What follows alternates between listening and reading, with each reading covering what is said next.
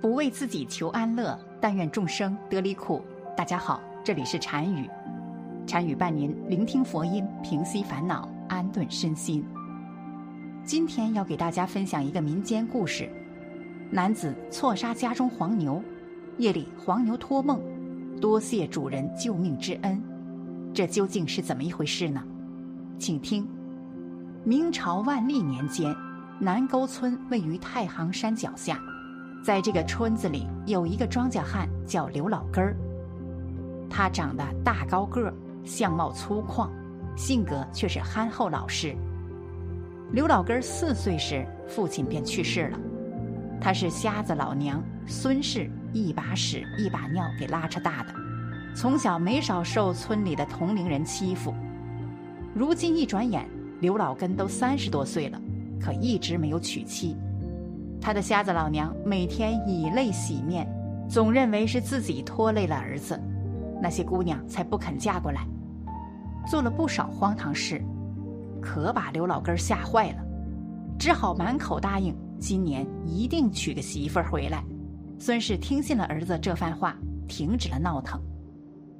第二天早上，刘老根像往常一样牵着家里的老黄牛去耕地，半路上竟遇到一个。被大蛇缠住的白衣女子在呼救，眼看大蛇就要一口吞下女子，刘老根顾不得许多，举起锄头对准大蛇的脑袋就砸了下去。那条大蛇一时没有反应过来，脑袋挨了重重一击，身子一下软了下来。刘老根见状，赶紧将女子救了下来。此时大蛇醒了过来，突然立起十几米的身体。怒视着眼前的人类，刘老根儿一下子慌了神儿，自己手上只有一把锄头，看来今天要把自己的小命搭进去了。可他不能退缩，想到家里瞎子老娘，刘老根儿燃起了斗志，准备和大蛇拼个你死我活。谁料他刚举起锄头，大蛇张开的大口突然闭上，一溜烟跑了。捡了条命的刘老根儿虽一头雾水。也来不及多想，赶紧查看女子的伤情。原来那女子名叫柳莹，因老家闹了灾荒，才逃难至此。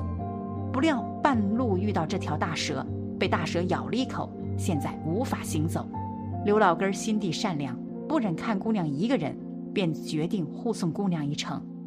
可是男女授受不亲，憨厚老实的刘老根便想让老黄牛背上他。谁知柳莹刚坐上牛背，老黄牛却突然调转方向，向山上猛冲上去。刘老根在后面大声喊着老牛，那老黄牛却完全没有理会主人，仍然径直向山上跑去。白鼠精，有我老牛在，你休想害我主人！老黄牛边跑一边哼气道：“原来女子是一只白鼠精变的，她偷食蛇蛋。”被那条大蛇发现，于是两个精怪缠斗在一起。白鼠精不是大蛇的对手，就在要丧命时，幸运的被刘老根救下。至于那条大蛇，并不是害怕刘老根儿，而是看到老黄牛以后，吓得落荒而逃。白鼠精本想加害刘老根儿，可看到那头老黄牛以后，又改变了主意，于是才装作受伤。接近刘老根儿，再做打算。老黄牛一路奔跑，到了山崖顶上，他猛然停住身子，将背上的女子给扔了出去。女子被摔下去以后，不甘心地喊：“老牛，我不会放过你们的。”老黄牛看了一眼，冷哼了一口气，然后慢悠悠地向山下走去。半路上，老牛遇见了刘老根儿。刘老根儿发现那女子不见了。意识到可能是老牛把那女子扔下了山崖，很是气愤。可多年的感情又不忍下重手，便解开牛绳，让老牛离开自己。可是善良的刘老根儿还是觉得欠债还钱，杀人偿命，觉得那女子被摔下山崖，生死不明，他心中有愧。拜别老娘后，来官府交代此事。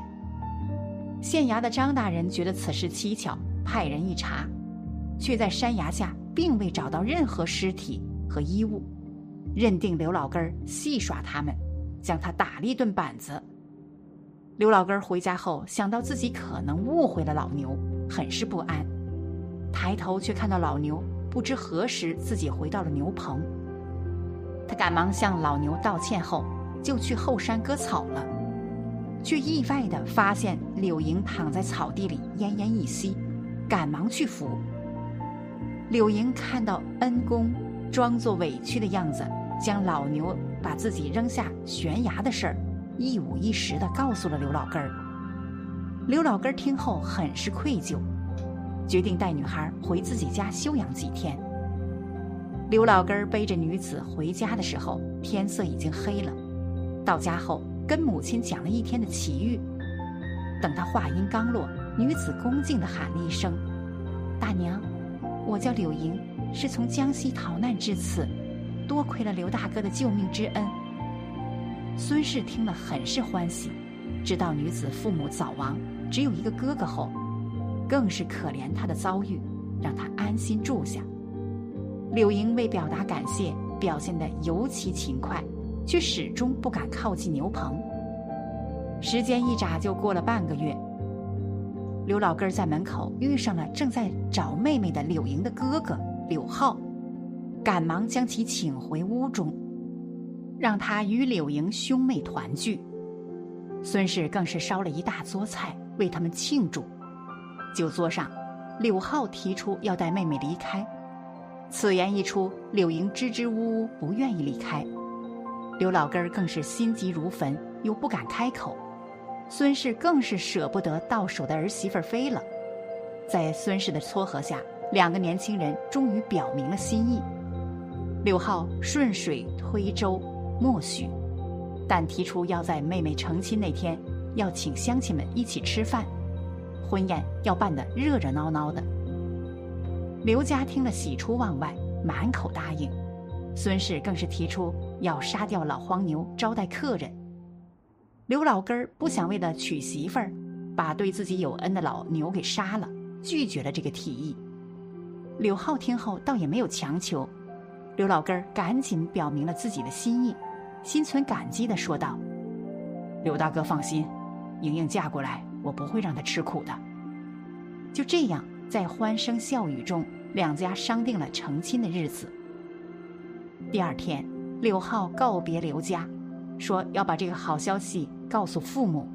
刘老根儿送未来大舅哥送到了村口，回到家却发现老母亲躺在地上，柳莹在一旁哭得伤心难过。刘老根儿不知怎么，一眨眼的功夫就这样了。抱着老娘痛哭流涕，柳莹边哭边说：“是老黄牛发疯，把大娘撞了。”刘老根儿气呼呼的拿了一把刀，怒斥老牛，不舍怒火上头的刘根儿还杀牛，晚就将老黄牛的肉做成了一道又一道的菜。刘老根儿心里难过，一口也吃不下，喝了几口闷酒，晕晕乎乎的睡着了。他梦到自己走到一片大草原上。周围烟雾缭绕的，看不清楚。他只好沿着那条唯一的路向山下走去，越走越觉得熟悉。原来他所在的地方正是太行山上。这时，身后一条大黄牛向他奔跑而来。刘老根看着眼前好好的老牛，很是纳闷儿。多谢主人救恩之命。老牛如今已经历劫圆满，回归仙班了。老黄牛高兴地说道。看刘老根儿一脸诧异，老牛解释道：“我本是天界神牛，因为一时贪吃，竟将玉帝后花园的仙草给吃了。后来玉帝知道此事后，便将我贬下凡间，必须经历九世劫，方能回到天庭。那我将你杀害。”你为何要感谢我呢？刘老根不解地问道。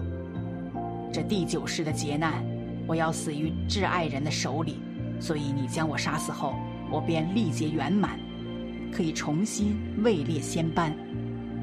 紧接着，老黄牛告诉刘老根儿，柳姑娘是黄鼠精所变，她偷吃蛇蛋才被追杀。那日蛇精是看见老牛才跑开的。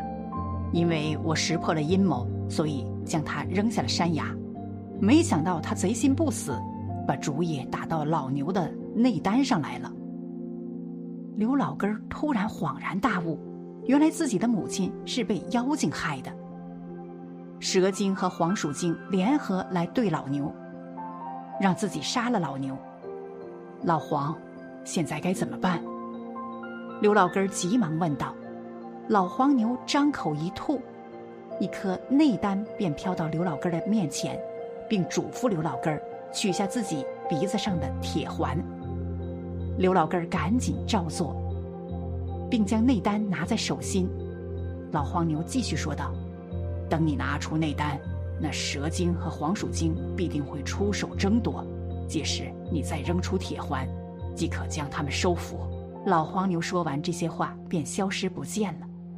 刘老根儿也从梦里惊醒过来，他摊开双手，果然有一颗圆滚滚的珠子，还有一个铁环。突然，一个黑影就一闪而过，将内丹拿在手心。原来是柳银看到内丹，立马抢来。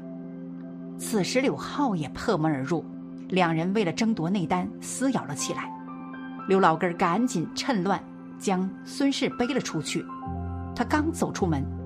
只听见身后的屋子便轰然倒塌。刘老根看着蛇精和黄鼠精战斗在一起，他想起了梦里老黄牛说的那番话，于是掏出铁环向空中一扔，只见那铁环飘到空中，瞬间变得巨大无比，然后那环子里射出几道霞光，直接将打斗的两个妖精收了进去。等妖精被收服以后，一切又恢复了平静。这时，那老黄牛脚踏七彩祥云落到地上，然后将圈子收回放在鼻尖上。善良孝顺的刘老根儿收到了老牛送他的内丹做礼物，听从老牛的话，带着珠子来到镇上的当铺里，没想到却换来了一千两黄金。靠着这些钱，刘老根儿买了房，给母亲治好了眼睛，也迎娶了妻子。过上了幸福生活。古人有一句话说得好：“命里有时终须有，命里无时莫强求。”爱情是这样，财富也是如此。只有勤勤恳恳、脚踏实地，才能换得享之不尽的荣华富贵。好了，本期的视频就为大家分享到这里，感谢您的观看。禅语陪您聆听佛音，平息烦恼，安顿身心。如果您也喜欢本期内容，请给我点个赞，还可以在右下角点击订阅或者分享给您的朋友。您的支持是我最大的动力。咱们下期再见。